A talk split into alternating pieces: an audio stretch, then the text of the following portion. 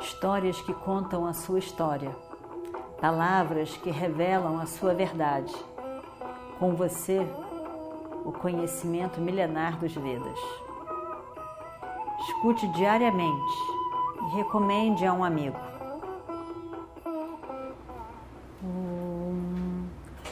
Vakratunda Mahakaya Surya Koti Samaprabha Nirvignam Kurume Deva Sarvakaryeshu Sarvada Continuando então a nossa história do Mahabharata. E o Destira, ainda debaixo de muita emoção, em silêncio, se senta. Ele não queria dizer nunca, ele quis dizer não para Krishna.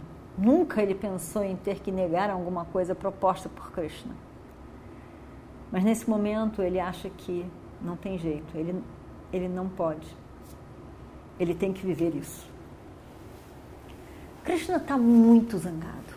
Ele está muito zangado mesmo. E ele.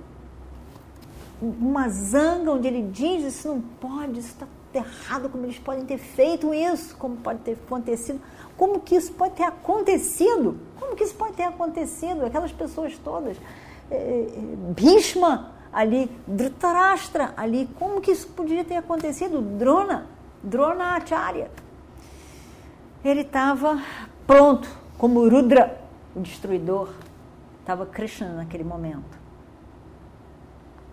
E aí então Arjuna chega perto e tenta acalmar, pacificar a zanga de Krishna ali.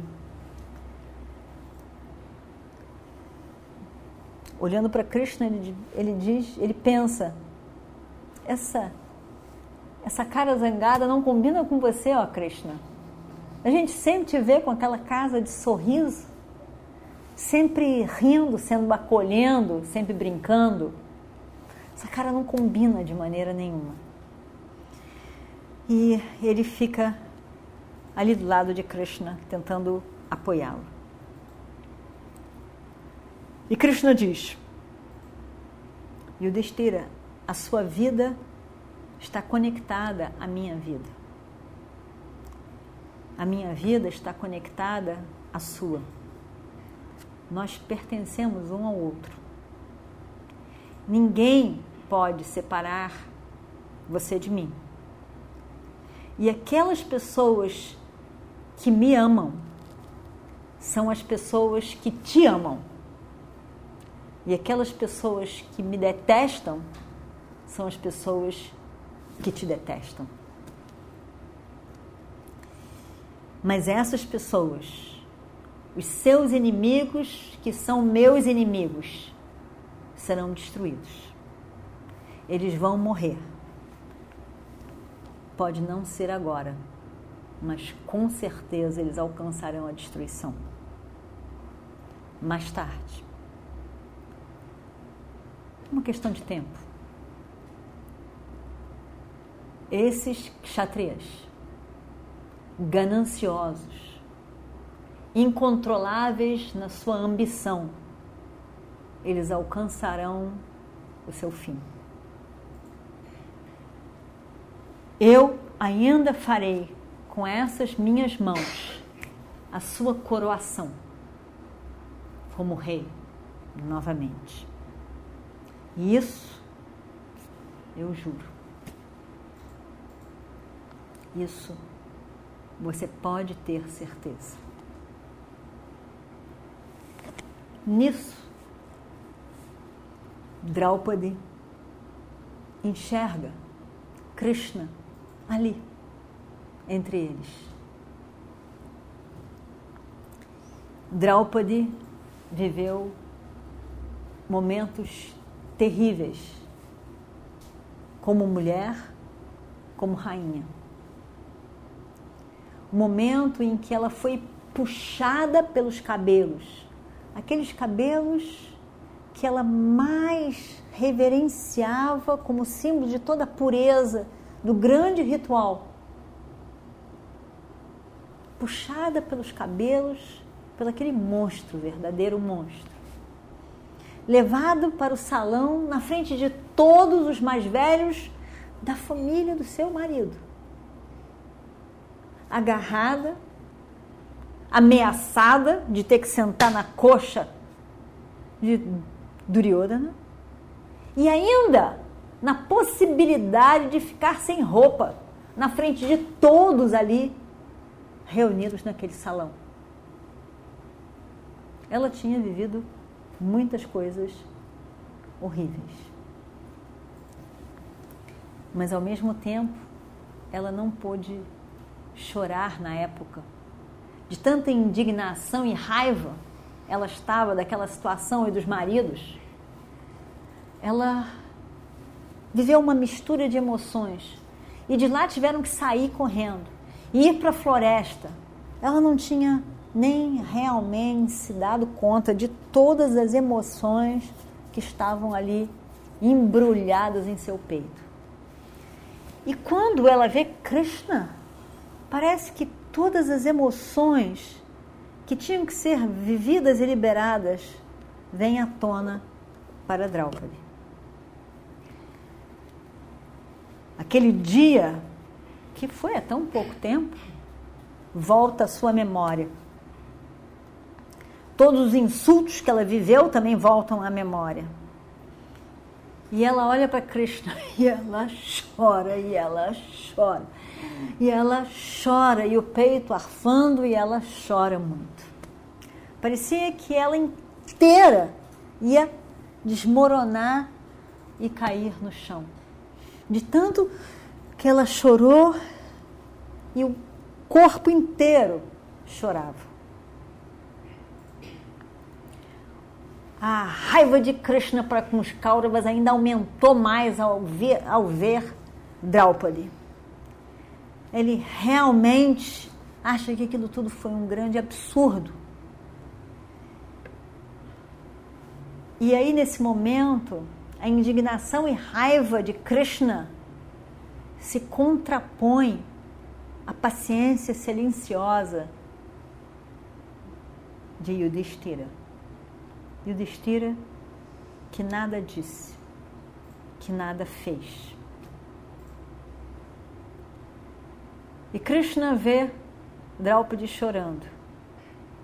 E as lágrimas rolam pelos olhos de Shri Krishna ele não aguentou ver aquela situação. E ela então, como que aproveitando o suporte dado pelas lágrimas de Krishna, vendo em Krishna um suporte para o sofrimento dela, que ela não viu nos maridos, em que aparentemente nenhum deles estava de fato percebendo tudo de terrível que ela viveu mas vendo em Krishna esse suporte, ela diz com toda a emoção daquele momento, e ela diz: Krishna, olha para mim, olha para mim, Krishna, olha só, eu, a rainha favorita desses pândavas, olha o que eu passei, olha o que eu terrível eu passei. Cinco maridos, Krishna, cinco maridos cinco maridos conhecidos por todo o mundo como guerreiros, grandiosos, especiais. Eu, a irmã de Drishtadyumna, que nasceu do fogo do ritual. Eu, amiga de Krishna, querida de Krishna. E ainda assim, como que isso tudo acontece comigo? Krishna, Krishna, eles me insultaram.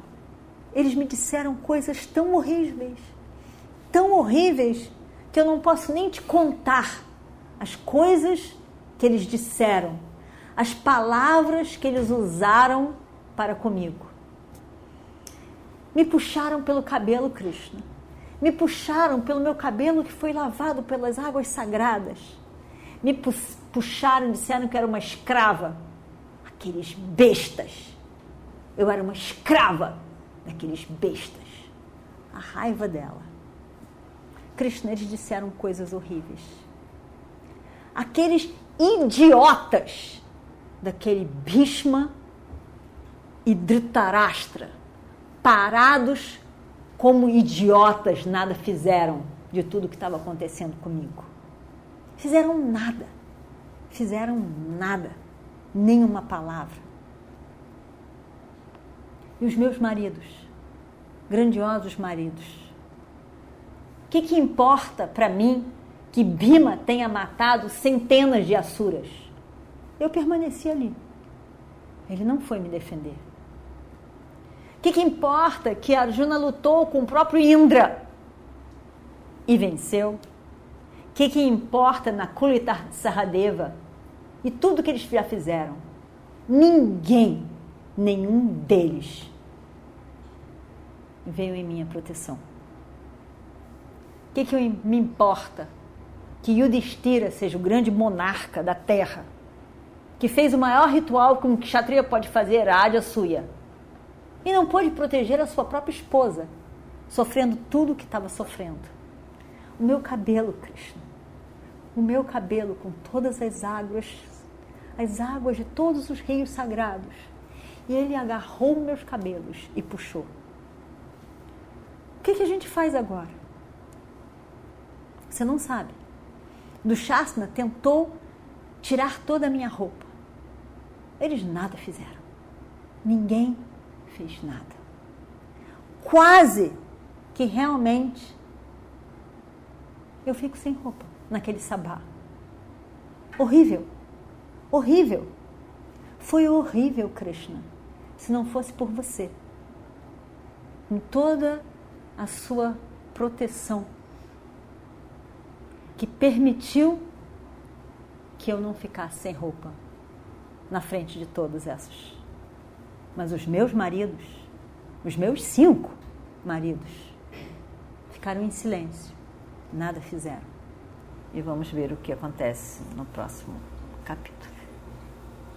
Om Shri Guru Bhyo Namaha